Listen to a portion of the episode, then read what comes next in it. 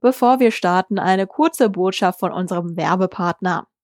Wenn ihr mal aus Versehen unsere letzte Aufwacherfolge gelöscht habt, kein Ding. Aber was, wenn ihr morgen früh eine Präsentation halten müsst und aus Versehen alles komplett gelöscht ist? Die Telekom hat jetzt ein Angebot, das euch diese Sorgen einfach abnimmt. Das Bundle Microsoft 365 Work and Backup. Work besteht aus den Office-Klassikern, zum Beispiel Outlook, Word und Excel. Für eure Datensicherung sorgt das Skykick Cloud Backup. Das speichert regelmäßig und automatisiert eure Daten, die Präsentation und stellt sie auch wieder her, wenn sie unwiderruflich auf all euren Geräten gelöscht sind. Egal ob im Homeoffice, im Büro oder unterwegs.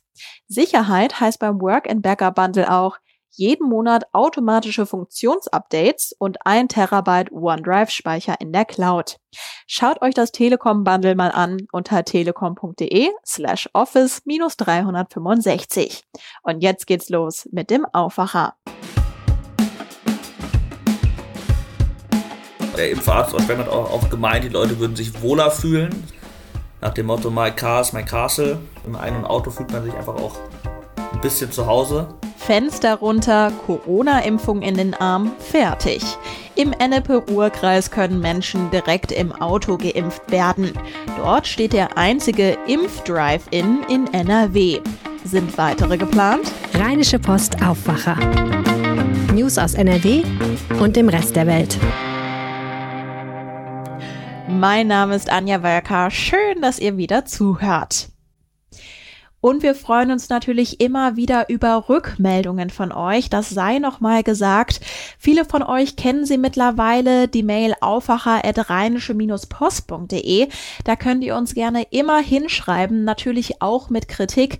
Wir lesen alle Mails. Und wenn ihr uns etwas Gutes tun möchtet, dann gebt uns sehr gerne eine 5-Sterne-Bewertung bei Apple Podcast. Das hilft einfach ungemein, damit noch mehr Leute diesen Podcast finden. Ganz herzlichen Dank. Also persönlich muss ich bei Drive-ins immer an Amerika denken, egal ob für Fast Food, das Geld abheben bei der Bank oder das Abholen von Medikamenten. Dort gibt es auch Drive-ins für die Corona-Impfung und auch in Israel werden Impfungen so angeboten und eben auch im Ennepe-Ruhr-Kreis. Darüber spreche ich jetzt mit meinem Kollegen Eirek Seddelmeier. Hallo. Hallo, hi. Der Impfdrive-In steht also in Schwelm. Wie ist es denn dazu gekommen? Das ist entstanden, als kurz vor Ostern beschlossen wurde, dass die AstraZeneca-Impfung nicht mehr für Menschen unter 60 zugelassen wird. Dann hat, waren auf einmal ziemlich viele Impfdosen übrig. Und Schwelm hatte das Problem, dass deren Impfzentrum relativ klein ist. Und dann haben sie sich überlegt, okay, wie schaffen wir es jetzt, die Dosen, die wir da übrig haben, für die Menschen von 60 bis 70 Jahren relativ schnell zu verimpfen? Und dann haben sie überlegt und haben gesagt, okay, wir machen jetzt so einen Impf-Drive-In. Haben das übers Osterwochenende aufgebaut und am Ostermontag dann angefangen, in diesem Drive-In zu impfen. Also in den großen Impfzentren gibt es ja mehrere sogenannte Impfstraßen. Wie sieht das denn dann beim Drive-In aus? Da gibt's auch Impfstraßen. Und zwar drei Stück. Und das ist tatsächlich, wie man es von Straßen kennt, fahren da auch Autos lang in dem Fall. Man fährt mit dem Auto diese Impfstraßen entlang macht sein Fenster runter, dann kommen die Impfärzte, verabreichen den Impfstoff, Fenster wieder zugemacht und man ist geimpft. Das geht ganz einfach und relativ schnell. In den großen Impfzentren gibt es ja zu Beginn auch eine Anmeldung, am Ende dann einen Bereich, in dem man wartet, ob es direkt Impfreaktionen gibt.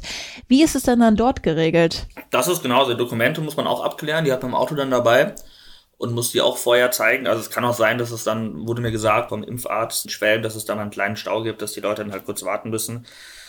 Aber er meinte, der ist 30 Meter lang und nicht viel länger. Und diese Nachbeobachtung findet auch statt. Und man sitzt dann in seinem Auto, da steht ein Rettungswagen auch. Und wenn man zum Beispiel merkt, man hat Probleme, man hat Impfreaktionen, dann kann man hupen und dann kommen die zu einem und, und helfen einem quasi. Also diese Nachbeobachtung findet in gewisser Art und Weise auch hier statt. stelle ich mir auch irgendwie etwas skurril vor, wenn man da dann hupt, ist aber auch ja irgendwie, ja, naheliegend. Was sind denn die Vorteile von so einem Drive-In?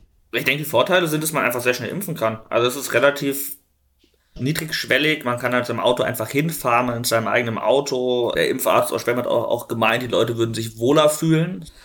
Nach dem Motto, my car is my castle. Im eigenen Auto fühlt man sich einfach auch ein bisschen zu Hause, eventuell. Es ist einfach relativ unbürokratisch und schnell gelöst und man kann viele Menschen schnell hintereinander wegimpfen quasi. Ja, ich habe auch noch dazu einen Gedanken. Es war zwar nicht bei allen Impfzentren so, aber bei einigen gab es ja auch echt lange Wartezeiten. Gerade für ältere Menschen ist das natürlich echt problematisch gewesen und zumindest mit diesen Drive-ins wäre das Problem der Sitzmöglichkeiten ja auch nicht vorhanden.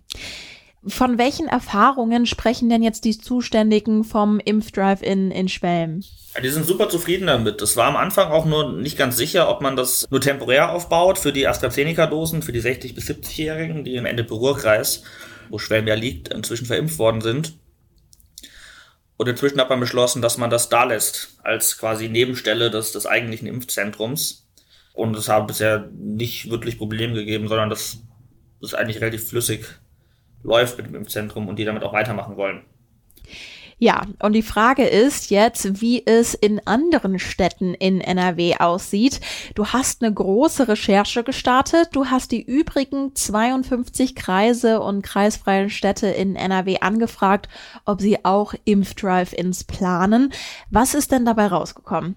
Dabei rausgekommen ist, dass keiner der übrigen Kreise und Städte, die wir in Nordrhein-Westfalen haben, so einen Impfdrive-in plant. Das wird damit vor allem begründet, dass man die Impfstoffdosen, die man momentan hat, auch verimpfen kann, ohne dass man das einrichtet. Mit den Hausärzten, die jetzt inzwischen auch dabei sind, mit den Impfzentren, die man hat. Es sagen aber auch einige Kreise und Städte, man könne sich das vorstellen in Zukunft. Und Ministerpräsident Laschet hat den Impfdrive-In ja auch besucht und da hat er gesagt, das wäre ein Vorbild für ganz NRW und es wäre schön, wenn andere Kreise und Städte das auch machen.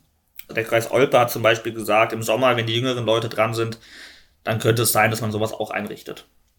Okay, Olpe, das ist ja trotzdem eine sehr geringe Quote.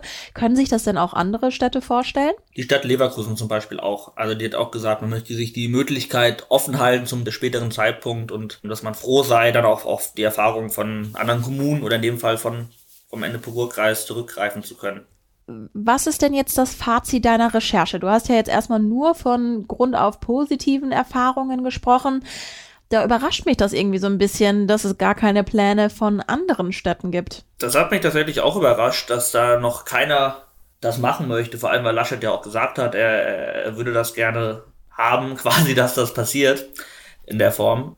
Aber wenn ich ehrlich bin, kann ich deren Punkte ja sogar nachvollziehen. Und was ich auch überraschend fand, das hat mir der Schwärmer Impfarzt, der Christian Füllers gesagt, dass man Anfragen hatte aus dem ganzen Bundesgebiet von verschiedenen Kommunen, nur aus NRW noch nicht. Da hat noch keiner angefragt und sich darüber informiert, wie das in Schwelm dann läuft. Aber vielleicht kommt das noch, man weiß es nicht. Herzlichen Dank dir, Eirik, für die Infos zum Impfdrive-In. Gerne.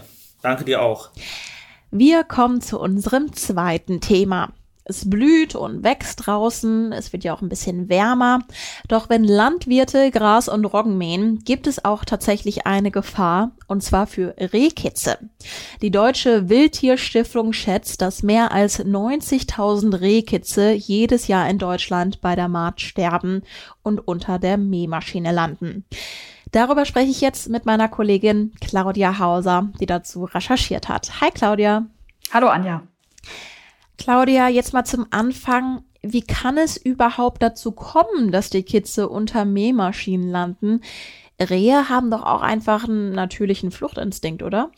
Ja, genau. Wenn sie älter sind, haben sie das auch und dann laufen sie weg. Aber wenn die klein sind, also in den ersten Lebenswochen, haben die den Fluchtinstinkt nicht, sondern die ducken sich, wenn Gefahr droht, einfach noch tiefer ins Gras.